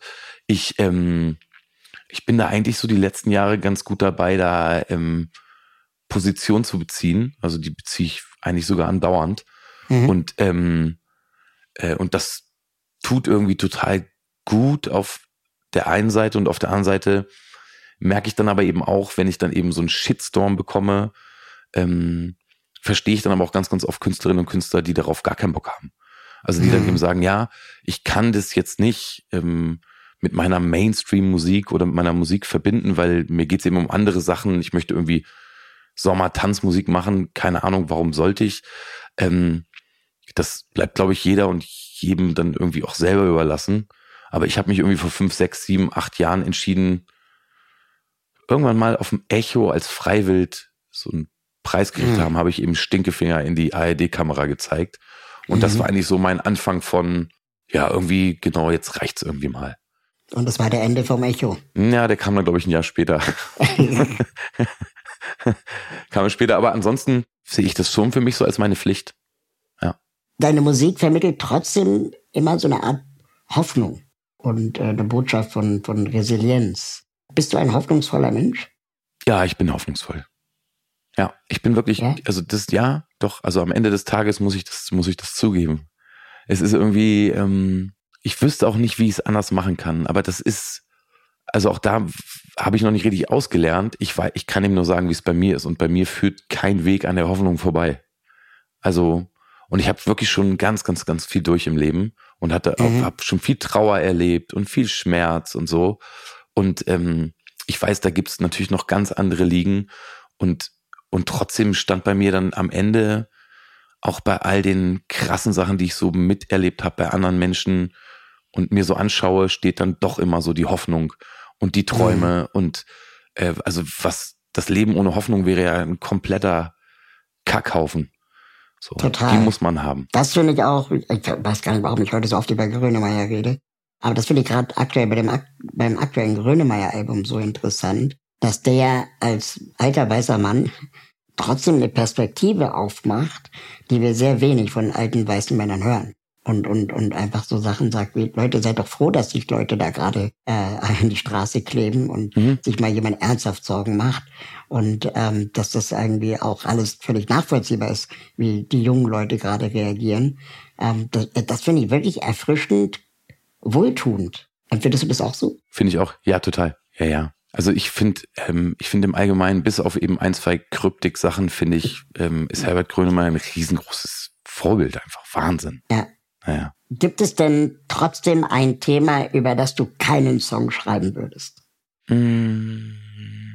Ach, also ich, ich glaube, ich möchte keins, keine Songs mehr in Zukunft über, ähm, ich finde so bei mir und dieses Thema, also ich glaube, es gibt in der Musik oder in meiner Musik, es gibt vielleicht nur die großen fünf oder so, ne? So kann man sagen. Liebe. Ähm, Liebe ja, und so weiter. Genau. Und ich glaube, ich, also ich bin mit so ein paar Sachen durch. Das ist ungefähr so, als hätte man, weiß ich nicht, das Buch Das Parfüm zwölfmal gelesen, dann ist man damit durch. Dann ist okay. So, dann weiß mhm. man's. Dann hat man, ähm, und ich glaube, bei mir ist es auch so, dass ich irgendwie will ich jetzt, ich will immer weiter rausschwimmen in so gesellschaftliche Themen. Ich habe mhm. irgendwie Lust, mich anders irgendwie zu fordern und andere Sachen vielleicht auch zu fördern. Mir würde es jetzt eben nicht mehr reichen, ein Lied übers pure Vermissen zu schreiben. Einfach mal so. Mhm. Mit einer Pop-Melodie, die irgendwie, ähm, genau, einfach aus dem Grund, weil es das, glaube ich, jetzt schon so oft gab, und gerade in der deutschen Musik das immer so Thema ist, genauso wie die jungen Leute gerade immer darüber singen, wie der Rausch so ist und wie die Nacht so rauscht und ähm, das, das, das langweilt mich dann genauso, weil ich dann irgendwie merke, wow, ihr habt das jetzt irgendwie schon 800 Mal besungen, jetzt sucht euch bitte mal was anderes Es gibt noch so viele andere Sachen, über die ihr singen könnt. So ist es bei mir eben mit dem Thema ähm, Liebe vermissen. slash Vermissen und so weiter. Das da, da bin ich irgendwie raus. Das kann ich nicht. Da kotze ich mich selber an, wenn ich darüber nochmal schreibe. Hast du schon mal versucht, mit äh, ChatGPT Musik zu machen? Habe ich noch nicht. Ich habe aber letztens Sachen zugeschickt bekommen, wo, ähm, äh, wo dieses Programm äh, von jemandem aufgefordert wo wurde, mal bossemäßig das zu, zu texten. Und ähm, das war irgendwie scheiße. Also es war nicht ganz so gut, wie ich dachte. Ähm, nee, habe ich noch nie probiert. Hast du schon Sachen probiert? Ähm, ich habe mal, also ich bin ja kein Sänger, aber ich hatte, ähm, keine Ahnung, ChatGPT mal gefragt, schreibe einen Song aus der Perspektive von Raul Krauthausen über äh, Inklusion im Stil von Apache mit seinem Song Bleibt gleich. Apache bleibt gleich. Genial. Die beste und, äh, Anfrage. So, ich habe einfach so völlig gemischt, ne? Und dann äh, hieß es, der, der Text war ganz gut, da stand der Apache bleibt gleich, aber wir gehen weiter. Das fand ich geil. das ist genial. ja, das fand ich ganz witzig. Ja. Darf ich dir mal eine Frage stellen? Ja, bitte. Eine Rolli-Frage. Mhm. Ich habe letztens gespielt und wir haben seit langem mal wieder Rollstuhlfahrer und Rollstuhlfahrerinnen ähm, in die erste Reihe geholt. Ja. Und also wie wäre das bei dir, wenn du jetzt auf ein Konzert gehen würdest? Wie ist es bei dir? Es gibt ja ganz, ganz oft das Rolli Podest. Mhm. Ne? Das ist bei uns meistens dann immer so in der Halle so ein bisschen links gelegen. Mhm. Genau, mit einem okayen Blick auf die Bühne. Wie würdest du ähm, dir so ein, sag ich mal, wenn du jetzt bei Chat GPT eingeben müsstest, ähm, Raul auf dem Bosse-Konzert, also eher vorne weiter oder eher hinten? Wie ist das so? Wie ist so dein Gefühl? Also ich lieb's vorne, Schon, ne? weil da, man da einfach mehr sieht. Also ich zumindest das Gefühl habe, ich sehe da mehr. Ähm, am schlimmsten war es bei in der in der äh, wie heißt es Mercedes-Benz Arena. Ja. Wenn man den Namen meiden möchte, kann man auch sagen Mehrzweckhalle am Ostbahnhof. Ja. äh, in der Mehrzweckhalle am Ostbahnhof, da sitzt man als Rollifahrender Mensch ganz hinten mhm. und du siehst halt nichts und das ist irgendwie richtig lame. Manchmal gab, ich glaube, inzwischen gibt's auch Rolliplätze weiter vorne, aber dann sehr am Rand. Das mag ich gar nicht. Also wenn, dann gerne ganz vorne. Wenn du nicht zerquetscht wirst von ja. den Leuten hinter dir. Und ähm, da würde ich jetzt gerne zurückfragen, hast du als Band, Künstlerin überhaupt Einfluss auf die Bestuhlung in der Location? Ja, also habe ich nicht. Mhm. Erstmal nicht, außer ich kümmere mich. Mhm. Ich kann mich natürlich kümmern. Genau, und das habe ich jetzt nämlich die letzten, also ich habe das so in den letzten Jahren habe ich das angefangen, weil ich natürlich sehr viel kommuniziere, auch eben gerade mit mhm. Rollifahrerinnen, äh, die bei mir auf Konzerte kommen, die dann eben vorher fragen, ey, wie ist das mit der Barrierefreiheit? Und ähm, wo, also wo wäre der beste Platz? Gibt es die Möglichkeit, vielleicht doch in Reihe eins zu kommen äh, mhm. äh, und so weiter? Und ähm, genau, ich habe das nämlich am letzten Wochenende war das eigentlich seit langem mal wieder ein Konzert, wo wir dann gesagt haben, ey komm, wir, also genau, vorne rechts ist einfach jetzt der Platz und das hat meiner Meinung nach richtig gut funktioniert. Mhm. Vor allen Dingen, weil ich das Gefühl hatte, dass ich seit langem mal wieder so Augenkontakt hatte. Mhm, genau. Und ich das sonst nicht haben kann bei so großen Locations, wo ich dann wirklich gar keinen Einfluss habe. So ja. jetzt genauso wie in der Mehrzweckhalle am Ostbahnhof, da hat man, glaube ich, keinen Einfluss. Ähm, ja. Vielleicht ja doch, aber äh, genau, also das, dass ich immer so das Gefühl habe, ich, äh, ich hatte keinen Augenkontakt mit jemandem, der jetzt dem Rollstuhl da war. Äh, wie scheiße eigentlich, ne? Und ich hatte jetzt gerade nämlich das Gefühl, dass das irgendwie besonders gut war, weil wir uns irgendwie da angucken konnten. Und genau, und deswegen, das, ich wollte dich das fragen. Ja, also ich sitze auch ganz am liebsten vorne. Ähm, ich war in der Max-Schmeling-Halle bei Alligator. Mit dem habe ich gerade so ein gutes Duett draußen, ne? Hast du es schon gehört? Ja, ich, ich habe es gesehen. Ja, großartig. Schön äh, Salzwasser, genau. Ja, richtig gut. Und in der Max-Schmeling-Halle ist es halt ganz geil, weil das ist ja, glaube ich, eher eine Basketballhalle. Mhm. Und das wird ja viel Rollstuhl-Basketball auch gespielt, äh, dass es einfach sehr viele Rolliplätze gibt und man sich die relativ easy aussuchen kann, wo man sitzen möchte. Ähm, das heißt, man ist nicht so an einem kleinen Bereich eingeschränkt, sondern kann wirklich ganz gut aussuchen. Äh, dabei habe ich mich sehr wohl gefühlt. Ist halt weiter oben, höher ran, mhm. aber ähm, man kann keinen Augenkontakt zum Künstler, Künstlerin haben, wenn man zu weit weg ist. Aber man ja. sieht ganz gut. Okay. Ja, weil so, weil meine Frage wäre nämlich, also dieses Konzerterlebnis, da geht es ja auch oft darum, so in der Masse unterzugehen. Mhm. Genau darüber habe ich mir nicht bei dem Konzert so ein paar Gedanken gemacht, dass ich dachte, ja, irgendwie ist gerade ganz geil. Irgendwie sind jetzt gerade wirklich mal alle zusammen mhm. und nicht eben über Podeste oder über um irgendwas getrennt. Irgendwie war das besser als sonst. Und deswegen habe ich mir nämlich überlegt, ob ich das jetzt immer machen sollte, ob ich mal eine Umfrage starte oder ob man beides anbietet. Beides wahrscheinlich anbietet. Ja. ja. Wahrscheinlich sogar beides wegen der Wahl. Was ich noch äh, mitgeben würde als, als Feedback, ist äh, überhaupt der Ticketkauf ist für Menschen im Rollstuhl sowieso ein einziger Schmerz. Ähm, Also wenn du über Eventim gehst, die Plattform wissen in der Regel nicht, wo der Rolliplatz ist. Die schicken dich dann zu irgendeiner kostenpflichtigen Nummer, wo du dann äh, irgendeinen Callcenter-Agent hast, der das auch nicht weiß. Weil wenn du bei Coca 36 oder diesen kleinen Konzertticketverkäuferläden ähm, Tickets kaufst, die können es dann oft noch telefonisch klären mit dem Veranstalter. Aber es ist halt immer so ein Sonderweg, den man gehen muss. Ich kann das nicht easy peasy mit der Eventim-App machen okay. halt alle anderen machen würden. Und da, ähm, glaube ich, muss man echt nochmal wahrscheinlich auch gesetzgeberisch und politisch aktiver werden, dass das nicht okay ist, dass da zwei Klassengesellschaft äh, gemacht wird. Aber das, aber das ist ein guter Punkt, weil ich, also ich habe ja eine kleine Booking-Agentur und ein Großteil mhm. meiner Tickets laufen eben auch über meine eigene Homepage. Mhm. Äh, das ist ein guter Punkt, weil den schreibe ich mir gerade mal auf. Da muss es ja eine Lösung geben. Ja, denke ich auch. Und das äh, kann nicht sein. Und ich höre immer wieder, dass der Grünspan in Hamburg zum Beispiel als sehr beliebte Location nicht barrierefrei ist. Und ähm, da würde ich einfach als Künstler, wenn ich es mir leisten kann, den dann einfach boykottieren und woanders hingehen. Mhm. Okay, aber also bei Grünspan, ich Glück habe, der ist zu klein für mich.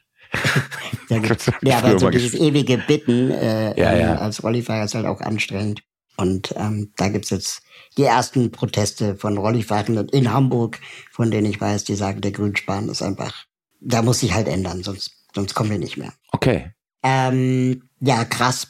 Anderthalb Stunden Aufzugfahrt. Das äh, war eine sehr, sehr lange, sehr hohe Aufzugfahrt. ähm, aber ich habe äh, die Zeit sehr, sehr, sehr, sehr mit dir genossen und könnte noch mal weitere anderthalb Stunden fahren. Aber wenn wir jetzt hier die Aufzugtür gleich aufmachen, wo geht es für dich weiter?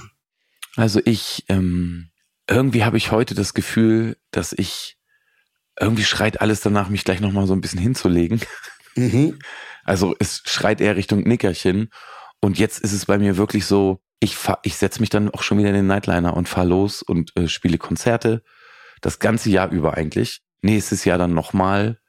Meine Platte kommt im Oktober. Es gibt noch ganz schön viele Videos zu drehen und ganz schön viel Social Media Krams zu machen. Mhm. Genau. Aber wie gesagt, irgendwie merke ich gerade, dass mein Körper sagt, äh, schreib mal wieder ein schönes Lied. Und vielleicht mache ich das heute auch noch. Eine Frage, die ich alle meinen äh, Aufzugsgästen, Gästinnen immer stelle. Gibt es eine Organisation oder ein Thema, das du für besonders unterstützenswert hältst, das unsere ZuhörerInnen auch unterstützen könnten? Also, ähm, ich habe da einige, ich würde jetzt auf die Schnelle, würde ich sagen, die Leute sollen mal Dein Topf googeln. Dein Topf ist eine Organisation in Hamburg, der ist eine Essensausgabestelle, die sich gegründet hat zu Corona, als mhm. nämlich alles zugemacht hat, selbst die Tafeln einfach erstmal gar nicht mehr wussten. Ähm, also erstens haben die kein Essen mehr bekommen. Da hat sich dein Topf gegründet, direkt an dem Montag zum Lockdown im mhm. Karo-Viertel, einfach mit ganz, ganz vielen ähm, Leuten, die eben einfach mit angepackt haben. Und ähm, die unterstütze ich sehr. Mittlerweile sind die in Hamburg in der Holzenstraße. Und das ist einfach eine Essensausgabestelle, die immer vor allen Dingen Spenden brauchen meistens ähm, Essensspenden, aber auch mhm. Hygieneartikel. Genau, das kann man sich reinziehen. Ähm, dein Topf ist einfach toll. Ja, mega, super Tipp. Großartig. Ich mag das so, wenn man, wenn man dann, dann nochmal so, so Dinge hört, von denen man selber gar nicht so, so viel mitbekommen hat oder gar nichts mitbekommen hat. Ähm, das sind dann echt kleine Perlen, die dann so plötzlich auftauchen. Vielen Dank. Ich danke so. Verlinken wir auf jeden Fall in den Show Notes. Dankeschön. Das ist lieb. Da freue ich mich, da freuen die sich auch vor allen Dingen. Das ist richtig gut. ja, dann auf die nächste Nightliner-Fahrt. Und äh, mit dem äh, Aufzugssong, da überlegen wir uns noch was. Ey, also genau, wenn du mir, wenn du mir sagst, mach, dann, dann schick mir zwei, drei Zeilen und dann hau ich dir ja. einen raus, dann kannst du den ab und zu mal rein, reinfahren. Wenn es nichts zu reden gibt mit irgendwem, dann kannst du immer den Song genau. einspielen. Genau. Und jetzt Musik. ja, genau. Jetzt ganz kurz nochmal die Musik. nice. Es hat mich so gefreut. Ja, mich auch, Haki. Das hat wirklich Spaß gemacht. Und ich hoffe, wir sehen uns wieder. So gerne. Ich hoffe das auch. Nur Glück für dich. Tschüss. Auf bald. Danke fürs Mitfahren. Wenn ihr mögt und euch diese Folge Spaß gemacht hat, bewertet diese Folge bei Apple Podcast, Spotify oder wo auch immer ihr zuhört.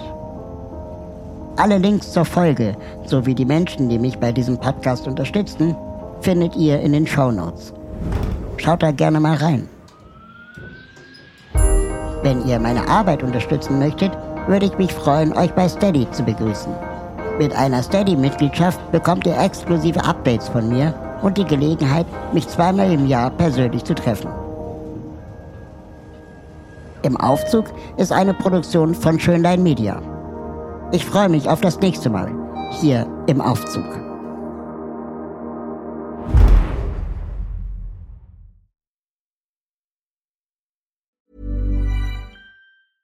Planning for your next trip? Elevate your travel style with Quince. Quince has all the jet setting essentials you'll want for your next getaway, like European linen, premium luggage options, buttery soft Italian leather bags, and so much more. And is all priced at 50 to 80% less than similar brands. Plus, Quince only works with factories that use safe and ethical manufacturing practices.